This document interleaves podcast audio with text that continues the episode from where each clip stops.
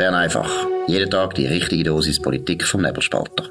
Immer auf den Punkt, immer ohne Agenda. Der Podcast wird gesponsert von Swiss Life, ihrer Partnerin für ein selbstbestimmtes Leben. Das ist Bern einfach am 29. November, Dienstag, erste Sessionswoche.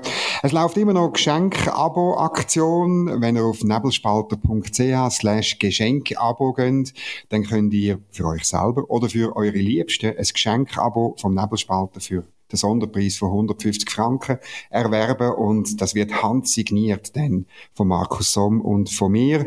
Wir tun es euch zuschicken oder direkt dem Beschenkten, der Beschenkte, wie ihr das lieber wollt. Nehmt die Gelegenheit wahr, nebelspalter.ch slash Geschenkabo, ich tue es unten dran auch verlinken.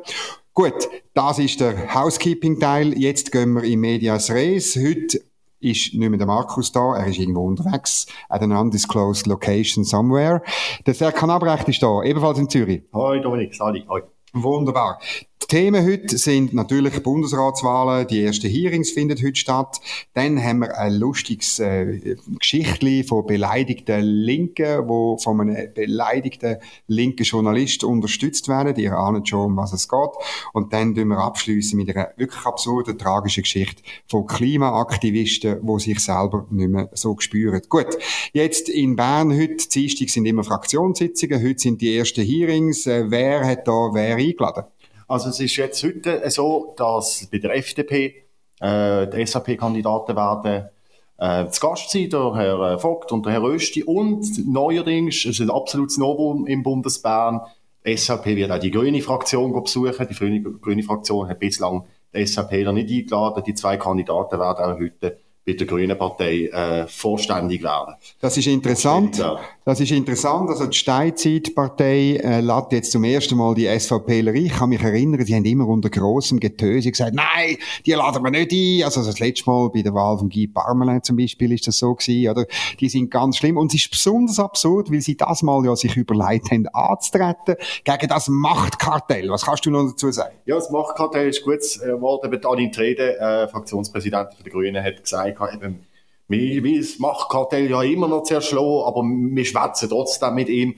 Ich weiß nicht, ob das die Taktik ist für die Grünen, ob sie möchten es zeigen, so, dass sie auch äh, eine Bundesratspartei können sein, dass sie, dass das für ihr Zeichen für Konkordanz soll sein, plötzlich, dass man sagt, doch, doch, wir sind auch regierungsfähig, wir schwätzen jetzt sogar mal mit der grössten Partei aus unserem Land oder immerhin mit der Kandidaten von der grössten Partei aus unserem Land. Vielleicht sind sie ein bisschen erwachsen worden. Also ich, das finde ich jetzt eine sehr positive Sichtweise. Ich glaube eher, nach dieser Sitzung geht die Frau die Rede vor die Medien. Es hat noch nicht stattgefunden zum Zeitpunkt, wo wir das äh, aufnehmen, muss ich sagen. Und sie geht dort und wird sagen, ja nein, keinen ist wählbar von denen.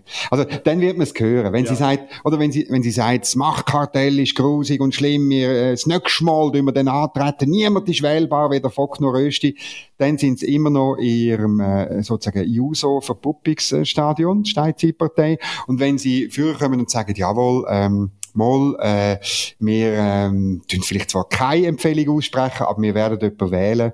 Das würde mich überraschen, aber dann, das wäre ein Zeichen von langsamem Erwachsenwerden. Also ich nehme schwer, schwer, schwer an, dass es nicht der Albert Rösti wird sein. Ich glaube, er mit seiner Beziehungen zur, äh, zur, zur, zur Energieindustrie, ähm, Ölindustrie, Atom, Atomrösti, wie man ja auch heute hat können lesen, ähm, wird einen schweren Gang haben dort bei den, bei den Grünen. Und ich glaube, das weiß oder ich glaube, das ist ihm auch wurscht irgendwo durch, ob jetzt, wie du schön sagst, die Steinzeitpartei, ähm, ihn dann wirklich wird vorstehen oder nicht. Aber ich bin gespannt, was sie nachher sagen. Der, die FDP selber wird auch informieren, das haben schon gesagt, Fraktionspräsident Gauthier, äh, wird dann verpasst. Ähm, bislang eben die Zeit, die wir jetzt aufnehmen, sind sie jetzt immer noch im Gespräch, gerade momentan mit, mit den zwei Kandidaten. Oder was macht ein Kandidat, wenn er in so eine Hearing hineingeht und eben dann natürlich gefragt wird bei den Grünen ganz sicher über die Energie, Strompolitik. Die Position vom äh, Albert Rösti ist ja so ein bisschen, äh, ja, er hat sich ein bisschen eingemittet, ehrlich gesagt. Er sagt nicht mehr, ich will das und das. Und das macht er eigentlich noch geschickt, oder? Das ist eben der Slalom, wo man muss fahren. Bei der Fraktion muss man klare Linie haben. Nachher muss man ein bisschen in Mitte schwenken. Also seine Position ist jetzt, ja, wir brauchen mehr inländische Stromproduktion, äh, damit wir können dekarbonisieren, oder? Das ist so ein bisschen seine Position jetzt und, ähm, Ja, das Problem ist, die, der Grünen ist eigentlich egal, ob wir genug Strom haben oder nicht.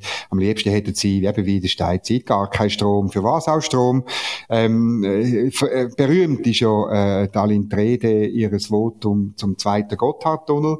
Sie hat ja gesagt, da brauche ich es nicht, wir können ja über den Gotthard fahren, ja, oder? Das ist eine ähm, Partei. Ja, natürlich, oder? Äh, und, und vor allem im Winter äh, ist überhaupt kein Problem. Es hat etwa acht Meter Schnee jeweils im, auf, auf, der, auf der Passhöhe. Äh, aber das ist alles, das sind alles Details. Aber ich frage mich jetzt noch, du, du, ich habe äh, interessanterweise ähm, noch ein Interview gelesen mit Lukas Golder vom, vom GFS Bern, vom Meinungsforschungsinstitut mit Bluewin, der gesagt hat, die Hearings, die sind tatsächlich wichtig. Da wird jetzt alles entschieden. Mhm. Ähm, das ist die Zeit von der Hinterbänkler auch jetzt, wo, wo, wo, wo dort dafür können. Wie, wie siehst du das? Wie, wie schätzt du das ein? Ist es wirklich so entscheidend, was für Figuren jetzt der Hans, äh, Hans-Uli Vogt und der Albert Rösti machen? Ja, das glaube ich auch, ähm, weil Du musst dir vorstellen, die 246 sitzen dann in dem Saal, kommen einen Zettel über und dann müssen sie entscheiden, welchen Namen schreiben sie drauf. Und es gibt zwei Sachen, wo niemand darüber redet, was dort eine wichtige Rolle spielt. Erstens die eigenen Ambitionen. Das hat jetzt weniger mit der Hearing zu tun. Also nützt das meiner Position bei einer möglichen späteren Bundesratswahl in meiner Partei? Das spielt eine Rolle. Da schaut man eben dann äh, auf, auf die Region, auf die Sprachregion, aber auch sonst auf die Grossregion und so weiter.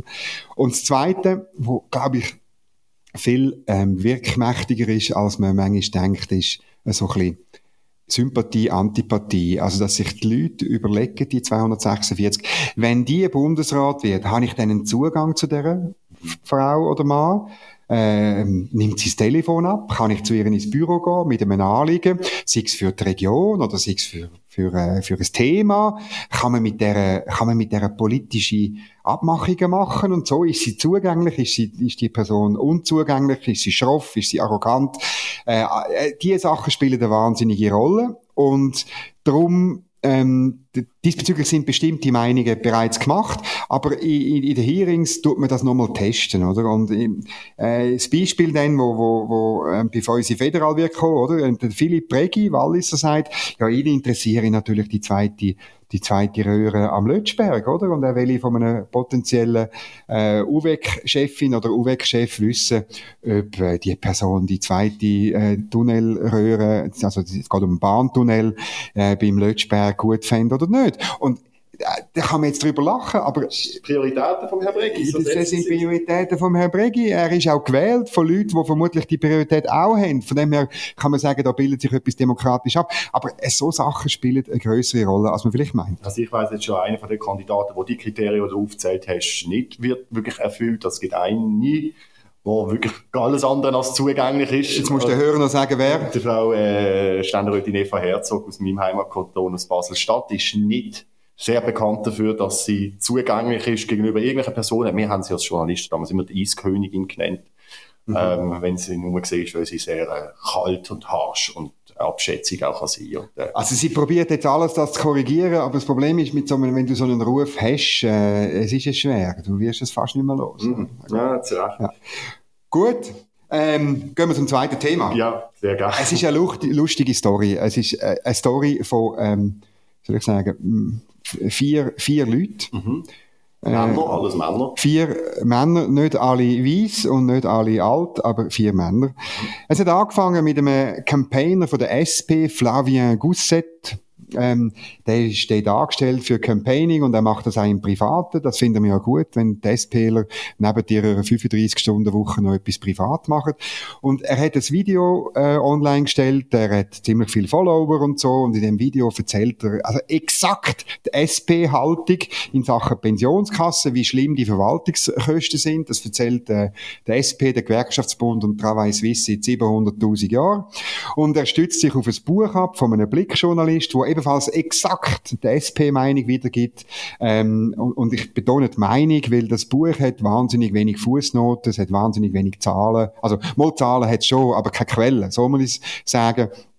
Und äh, das hat, und Jetzt kommt die, die andere, die andere Seite zum, äh, zum äh, Tragen. Der andere Silberschmied, FDP-Nationalrat Zürich, bewogen ein Gegenvideo äh, zu machen, wo er einfach äh, sagt, was alles nicht stimmt, an den Behauptungen vom Herrn Gusset und an den Behauptungen in dem Buch vom Danny Schlumpf, äh, Ringier-Journalist.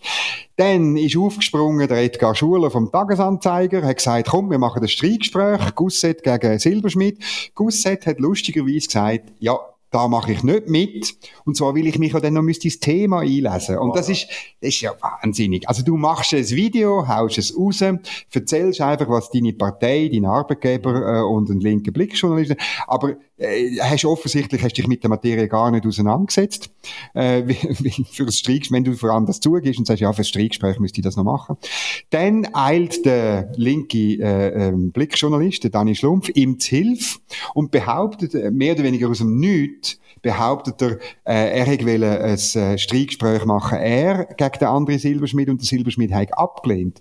Und pupert das im Sonntagsblick raus, oder? Mhm. Äh, und, und dann ähm, stellt sich das aber als komplette Fake News raus. Der andere Silberschmied hat mehrfach, also zweifach, ich habe es noch verifiziert heute Morgen, hat er zugesagt für ein Streitgespräch. Er ist äh, in dieser zuständigen Kommission, er ist ziemlich im Thema drin.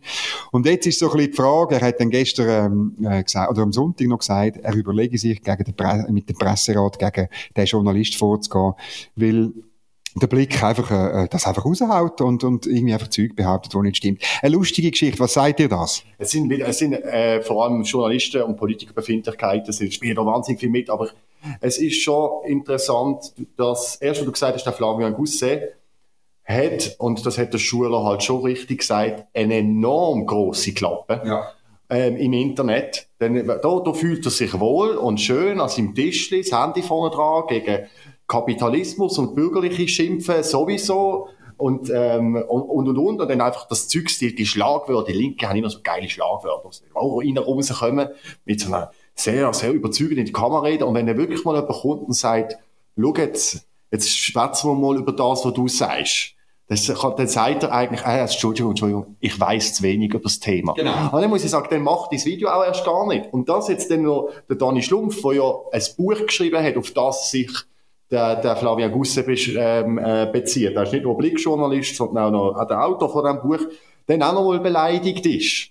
Weil da offenbar, und äh, getroffene Hunde bellen, offenbar hat der Silberschmidt schon etwas äh, gesagt in seinem Video, wo, wo er vielleicht nicht ganz unrecht hat, dass der jetzt einfach da ihn muss verteidigen in das, das schurige Plankel, wenn du mal wirklich als Leser außerhalb dieser Bubble denkst du, hey, geht doch zusammen in ein Beiz ein Bier saufen. Was, was ist denn da los? Aber offenbar, und das ist bei der Linken wirklich noch schnell so, behaupten tun sie gern, und wenn es Widerrede gibt, und man sagt, jetzt stellt euch dieser Widerrede, dann nehmen sie sich aus.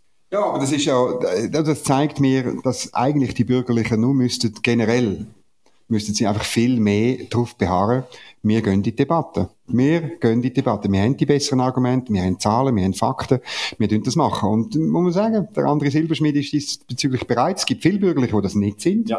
Das kritisieren wir da bei Bern einfach äh, regelmäßig. Wir sagen dann dem Hösitum. Jetzt müssen wir äh, ganz offiziell sagen, der andere Silberschmied ist ein Anti-Hösi. Und das finden wir gut, Lob, weil ich bin überzeugt, oder? Äh, natürlich, es artet in Arbeit aus. Man muss dann sich mit dem Fake-Buch äh, von Dani Schlumpf und dem Fake-Video vom Herrn Gusset auseinandersetzen. Aber ja, äh, es ist halt, Politik ist Auseinandersetzung, darum es müsste es viel mehr machen. Man sollte auch Leute wählen, Bürgerliche, die zu dem bereit sind, ähm, und zwar sowohl nächstes Jahr im Nationalrat, im Ständerat, wie auch äh, zum Beispiel im Bundesrat auch, wirklich. Mhm. Ähm, ich nehme jetzt ein altes Wort für satisfaktionsfähig muss man sein. Man muss können, man muss können in den Kampf gehen, man muss können verlieren ähm, äh, und und weil, wenn man wenn man bereit ist zum Verlieren, dann wird man immer häufiger auch gewinnen. Das ist das ist so und das ist halt das Problem bei der Linken, dass das, das Kämpfen, das machen sie gern äh, aus einer Distanz. Sie sprühen die lieber von irgendwo an, aber wenn du, wenn du ankommst, dann rennen sie wieder weg. Also ich finde eben, wie du richtig sagst, André Silberschmidt gut gemacht. Auch Edgar Schuler vom Tagi, der den Artikel zuerst gemacht hat, ist ein bisschen hart gesehen, aber ich habe gefunden, ähm, er hat schon recht. Oder er sagt, schau jetzt, wer A sagt, muss auch B sagen. Aber wenn du so einen grossen Lärm machst um die herum, dann musst du aber auch anstehen und, und, und, und Kritik können aushalten oder widerreden. Dass das nicht möglich ist, das spricht gegen die Linke einmal mehr. Jetzt haben wir nochmal etwas vom Tagesanzeiger, lieber Dominik. Genau. Es geht auch um BVG-Reform. Äh, in den Details, das ist sehr technisch. Das äh, kommt im Ständerat, ist heute Morgen dran gekommen. Ähm, es sind erste Entscheidungen äh, gefallen, jetzt noch nicht die ganz grossen, schwierigen. Aber interessant ist eine Geschichte von der Charlotte Walser, vom Tagi. Sie schreibt eine Rentenreform auf Kosten der Ärmsten. Will man in der BVG-Revision, will man den sogenannten Koordinationsabzug senken. Der Koordinationsabzug ist ein Betrag, das ist rund 25, 27, 28.000 Franken. Den tut man in der zweiten Säule nicht versichern. Und zwar, der Grund ist der, weil der faktisch mit der AHV versichert ist. Das hat man eingeführt beim ersten BVG Mitte 80er Jahre. Ist komplett äh, sinnvoll.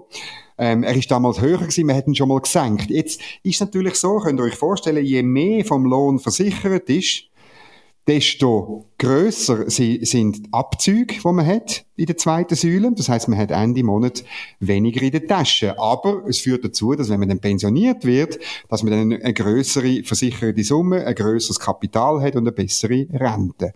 Also ist die Frage sozusagen, hat man jetzt Geld in der Kasse oder später? Und man will jetzt zum die Rentenhöhe stützen, will man den Koordinationsabzug senken oder sogar ganz streichen. Mhm.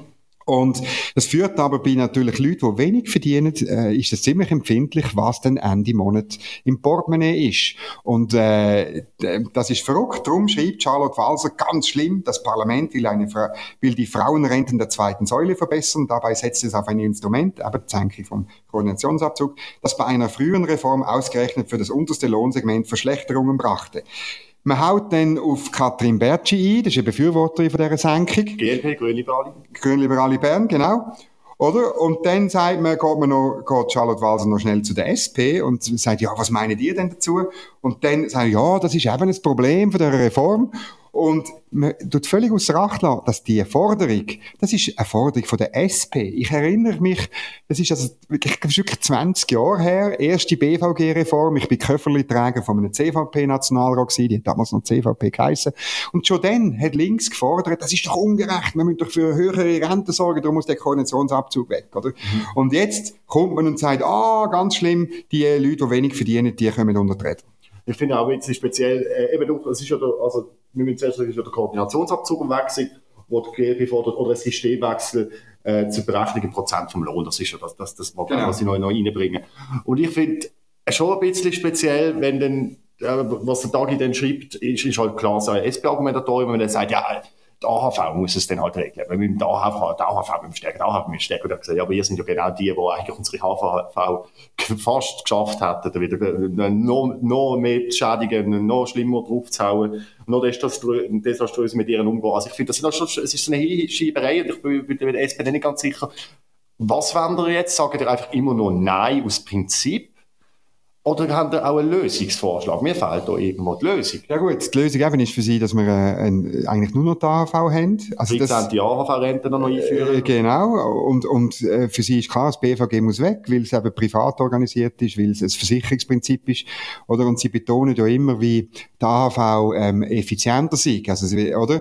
Und äh, das ist, wenn man Zahlen anschaut, die jetzt anfallen, ist das vielleicht so. Nur die ungedeckte Rechnung, also die, die fehlenden Milliarden, bis 2050 etwa 150 Millionen, wenn man bis 2100 rechnet, dann ist es viel mehr, dann ist man, ist man bei einer halb, also bei, einer, bei 500 Milliarden oder sogar noch mehr, je nachdem, wie man es berechnet.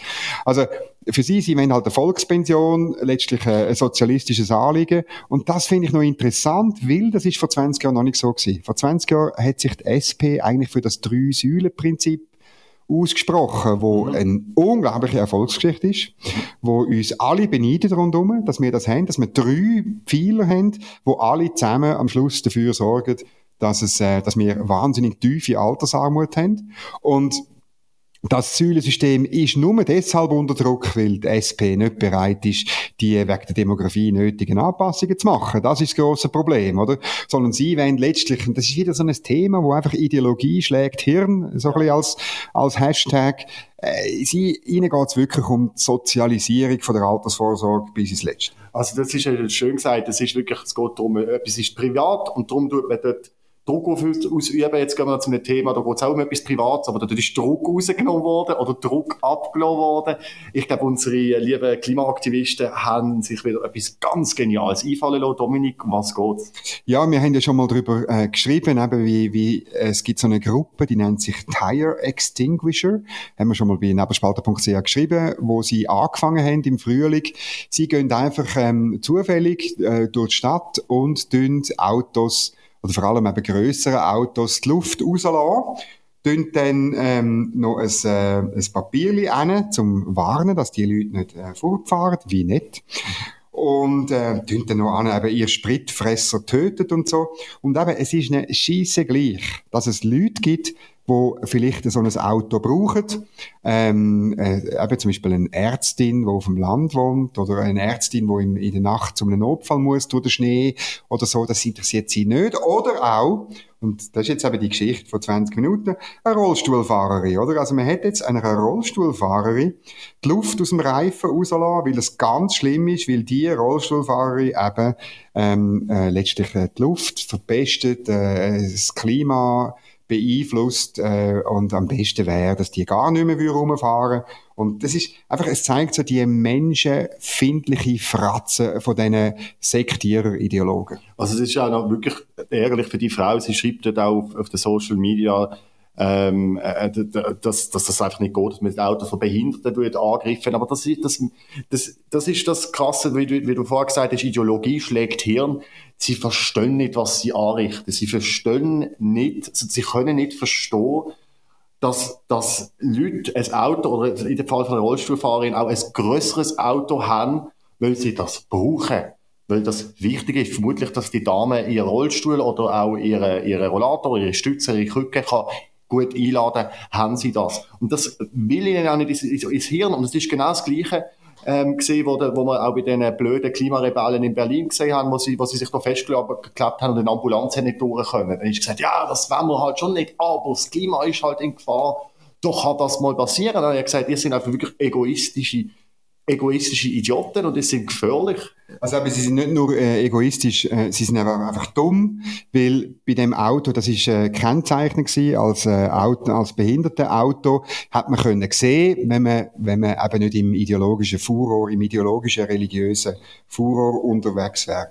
Gut, jetzt, ähm, äh, das ist gewesen, Bern einfach, denke das Geschenkabo, nebelspalter.ch slash Geschenkabo, unbedingt ausfüllen, ganz vielen Leuten das Weihnachtsschenken, die haben nämlich Freude an einem ganzen Jahr liberaler Information aus der Nebelspalter Zentrale hier in Zürich, auch ein bisschen aus Bern, wenn ich dann wieder zu Bern bin. Jawohl, und dünnt uns sonst abonnieren bei Spotify, bei Google Play, bei Apple Podcast, wo auch immer ihr Podcast hört. Wir sind bereits 170.000 Abonnenten, hat der Podcast am schnellsten wachsende bürgerliche Podcast und denkt einfach dran, wir sind so viel. Es muss sich niemand schämen, wenn er nicht links ist. Es muss sich niemand schämen, wenn er nicht zur Steinzeitpartei von den Grünen gehört. Und in dem Sinn wünschen wir allen eine gute Zeit. Bis morgen auf dem gleichen Sender, auf dem gleichen Kanal, zur gleichen Zeit. Danke vielmals, auf Wiederhören. Das war Bern einfach, immer auf den Punkt, immer ohne Agenda. Gesponsert von Swiss Life, ihrer Partnerin für ein selbstbestimmtes Leben.